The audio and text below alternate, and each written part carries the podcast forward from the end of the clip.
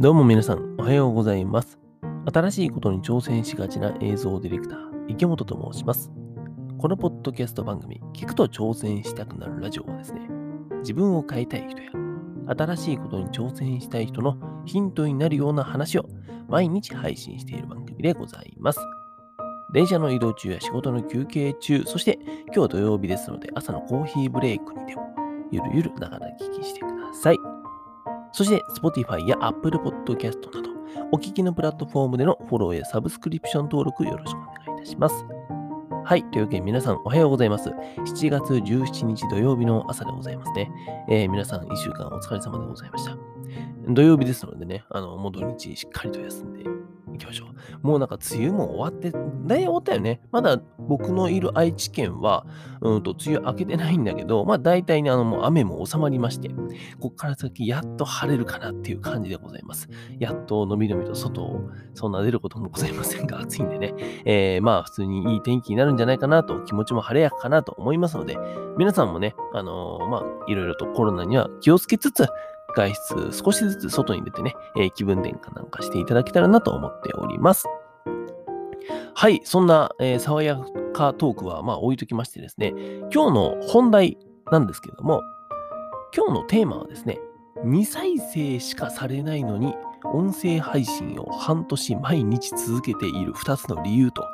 いう、なんともあの悲しいテーマをお話ししようかなと 思っております。あの僕の話でございます。で、その話の前にですね、一つ、うんとご報告といいますか、えーちょっと絵本に、僕は今ね、絵本を書こうとしてるんですけども、そのことについて、えーちょっとご報告というかさ、えーお話ししようかななんて思っております。僕が今ですね、えー作ろうと思っている絵本はですね、お化けのパッチという、えー、可愛いお化けの、可愛いいんですよ。あの、なんか、クリンとしてるね、あの、お化けの絵本を描こうかななんて、こんな29歳のおっさんが思っておりますが、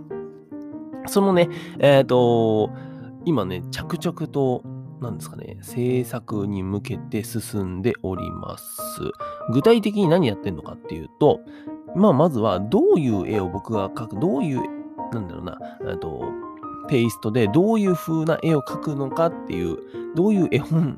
の絵になるのかっていうのをね、えサンプルの絵絵というかイラストというかさ、それを描いております。イラストといっても本当にスケッチブック1枚に、えーボールペンでガリガリガリと、えーもうか、かれこれ1ヶ月に1枚ぐらいのペースでしか描けてないんですけども、えーそれぐらいで描いて、えっ、と、まあ、作っております。で、そのサンプル用の絵とさ、あとはどういった、今第1作目はどういった物語にしようかという構成を作ってる段階で、今ね、ページ数と、で、物語の内容をカチッと今はめたところで、ほいで、えーその後ですね、まあ今から、あと、まあその絵コンテというかさ、実際にじゃあ各ページどういう絵になるのかっていうのをわーっと簡単にね、えー作り込んでいこうかなと思っております。本当に説明用の資料みたいな感じになると思うんだけども。で、そのし、なんだろう、絵コンテとイラストか、サンプルのイラストを引っ提げてですね、えーこういった絵本を作りたいと思っています。そしてこの絵本をですね、僕はあの英訳をつけたいと思っているので、僕が住んでいる愛知県一宮市のですね、中にインターナショナルスクールがあるんですけども、そこにの方々になんとか、あのーちょっと英訳をお願いできないかな、なんて思っているので、ちょっとその2つを引っ提げてですね、えーお願いをしに行こうかな、なんて思っております。はい、また、あのーもろもろね、えー進みましたらご報告させていただきますし、こちらの概要欄にですね、インスタグラム、お化けのパッチの情報を載せている、インスタグラムを載せているので、ゆるゆる更新しておりますので、よかったらぜひ見てください。はい、すいません。前置きが長くなりましたが、本題に入っていきましょう。今日のテーマでございます。改めて、未再生しかされないのに、音声配信を半年毎日続けている2つの理由というお話をしようかなと思っております。えー、世の中ですね、今、YouTube で動画だったりとか、Twitter で毎日10ツイートとか、あとは僕みたいにさ、音声配信とか、結構いろんな人が配信、発信をしていますよね。ただ、えっ、と、こういったいろいろね、発信をしている人っていうのは、再生数だったりとか、うんとリアクションをして、まあ、ツイッターだったらいいねの数とかっていうのが少ないと、やっぱりね、1ヶ月ぐらいで大体の人が挫折するんですよ。うん、挫折しちゃう。んですね。まあ、メンタルなかなかきついからね。うん、よっぽどメンタルモンスターじゃないと僕はこういうの続けてられないと思うからさ、あれなんだけども、で、えー、そういったね、えー、メンタルモンスターたちしか残れないこの世界で、えー、なんでこの私、池本はですね、この音声配信、1回の放送が少ない時だと2再生しかされない、そんな音声配信を毎日やっているのかっていうお話をしようかなと思っております。めちゃくちゃ悲しい内容だね。自分で言ってて、なんか切なくなってくるわ。はい。で、2つ説明しますよ。はい、あのー、2つですね。1つ目、僕だけのコンテンツだから。2つ目、音声コンテンツは人の時間を奪わないからでございます。えー、順番にご説明していきましょう。まず一つ目、えー、僕だけのコンテンツだからということなんですけども、うんと僕ね、普段動画クリエイターというかさ、映像、映像ディレクターとして活動してるんですよ。要するに映像を作る人間ですね。まあそんな感じで思っておいてください。で、映像を作ってるんだけども、えっと、動画クリエイター、僕を含めてね、動画クリエイターの人って、自分のコンテンツというかさ、自分の商品を持ってないんですよ。うん。基本的に動画クリエイターっていうのは自分の技術、スキルだったりとか、あとは時間を切り売りしているタイプの、えっ、ー、と、なんだろうな、社会人なんですね。ビジネスをしている人間なんですよ。うん。自分の時間を売っている。例えば、えー、撮影技術技術だったりとか、編集のスキルだったりとか、そういったものを売ってるわけですね。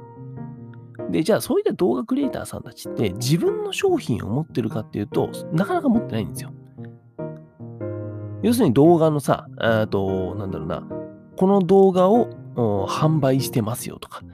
えー、例えば本を書いて、その動画のね、作り方の本を書いて、その本を販売してますよとか、そういったことです。本当に商品として持っているものがないんですね。まあ、なんだろうな、例えばじゃあ映画とかってなってくるとさ、まあ映画ってこう、一個の商品のように思えますが、あれって、えー、いろんな人が関わってるからさ、誰か一人監督だけの商品っていうわけでもないし、うん、そういった意味で言うと、自分だけの、うん、コンテンツ、自分だけの商品っていうのはなかなか持ってないっていうのが動画クリエイターの現状なんですね。で、えっ、ー、と、そういう中で、えー、コンテンツをどうやって人に届けようかなっていう実験っていうのはしづらいんですよ、やっぱり。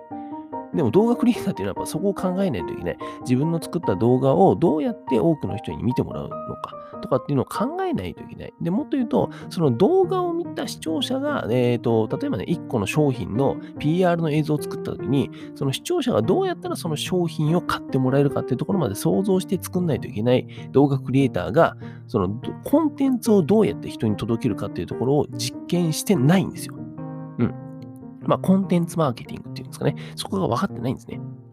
で、ここがしづらい中で、この音声コンテンツっていうのを毎日自分でやってるっていうのは、えー、自分だけのコンテンツなんだ、これって。別に他になんか事務所を通してとかって全くないんでさ、えー、僕が好き勝手できる。好きな内容を喋れるし、で、好きなように、えー、話す内容を修正していけるし、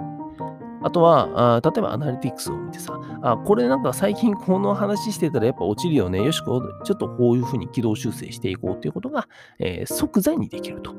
これはめちゃくちゃ、えー、素敵なコンテンツマーケティングの勉強になりますよね。うん。で、これが、やりたいから、僕は、あとはなんだろうな、この音声配信の、えーと、例えばもっと言うと SNS 広告を打ってみたら、1万円でどんな効果が出るんだろうとか、そんなのを実験してみたりすると。これが自由にできるっていうのがやっぱ一個いいんじゃないかなと。音声配信をやっている理由の一つなんじゃないかなと思いました。はい、えー、というわけで二つ目でございます。二つ目はですね、えー、音声コンテンツは人の時間、人の時間を奪わないと。いうことですが、これはですね、配信側も、えー、リスナー側も同じですね。うん、音声配信っていうのはね、時間をあまり奪わないんですよ。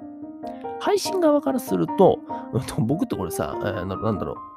収録するのに、まあ、喋った分だけの時間はかかるよね。うん。だいたい10分ぐらいを話すんだけども、えー、10分収録してから、えー、配信して、だいたい予約投稿するんだけど、それってだいたいさ、えー、もう5分とかで終わるのよ。で言ったらさ、これ配信するのにね、編集してないからね、僕大体。大体というか編集してないのよ。うん、このポッドキャストで配信してるのは、ノー編集でそのままポンって出してるんですよ。全部喋ったまま、ね、出してるんですね。ってなってくるとさ、この僕、ポッドキャストの配信でかかる時間って15分とかなんですね。でも、えっ、と、他にさ、動画の発信をしている人とかっていうのは、やっぱり撮影をして、もうもっと言うと撮影の前にさ、えー今日はどういう企画でどういう風に、えー撮影してとか、そういった構成を練る時間があって、実際に撮影して、それを、えー編集して、YouTube に投稿してとかでやってると、数時間簡単にかかるよね。うん。そうやってやってると、配信側からしても音声コンテンツっていうのは非常に、えー優しいコンテンツ。で、これリスナー側からも言ってもそうでございます。うんとやっぱりさ、いろんなコンテンツが今溢れている中で、世の中にね、えー動画をはじめ、えー本だったりとか、デジタルコンテンツだったりとか、音声とかさ、そういった溢れてる中で、えー忙しい人っていうのは、やっぱり見るコンテンツを選ばないといけない。その中でさ、あとよくわからない人の10分の動画って、やっぱね、なかなか見れないんですよ。うん、なかなか見れないんですね。えっ、と、動画っていうのは基本的に目と耳とスマホだったら、えー手の時間も奪われるんで、スマホ持たないといけないからさ。うんと、で、その3つの時間を奪われるのって結構きついんですよね。じゃあ、えー、打って変わって音声配信ってどうなんだっていうと、音声コンテンツっていうのはですね、耳だけなんですよ。うん。目の時間は奪われないよね。だって耳で耳でしか聞いてないから。手の時間も奪わないですよね。今、ワイヤレスイヤホンなんていうのは当たり前、僕も使ってますけども、えー使ってるんで、別にスマホでペット、えー再生すれば、あとは流しっぱなしで終わりみたいな。それをやりながら料理だったりとか、あとは、うんと、簡単な資料作りだったりとかっていうのはできちゃうわけですね。あと僕は絵を描いたりはするかな。うん。だけども、そういうふうにですね、えっ、と、あまり時間を奪わないコンテンツなんですね。だから、コンテンツとして非常に素敵、すえー非常にですね、エコなわけですよ。っていう魅力もあって、僕は、えー配信、音声コンテンツ、音声配信をしているという感じでございます。まあ、あの他にもね、だきなんだろう、細かいこと言い出したらさ、結構いろいろあるんだけども、今パッと思いつくのは、この2再生しかね、えーされてないのになんでそんな続けてられるのかっていうところで言うと、この2つが理由なんじゃないかなと思いました。え1つ目はですね、僕だけのコンテンツだから、2つ目、音声コンテンツは人の時間を奪わないからでございます。なんか皆さんもですね、えーこれから自分の思いだったりとか考えだったりとか、そういったものを配信していきたい、発信していきたいという方はですね、音声コンテンツ非常におすすめでございますので、えーぜひやってってみてはいかがでしょうか。動画を作ってる人間なんだけども、なんか YouTuber になって動画を上げるっていうよりは、僕は音声コンテンツの方が、うんと、いいんじゃないかな、素敵なんじゃないかなと思いました。何かの参考になればなと思います。はい。というわけで、こちらの聞くと挑戦したくなるラジオなんですけども、Spotify や Apple Podcast、Amazon Music などの各プラットフォームで毎日配信しています。プロフィールや概要欄から飛べますので、ぜひ明日も聞きに来てください。はい。それでは皆さん、本日も一日新しくて面白いことを始めていきましょう。映像ディレクターの池本がお送りしました。バイバイ。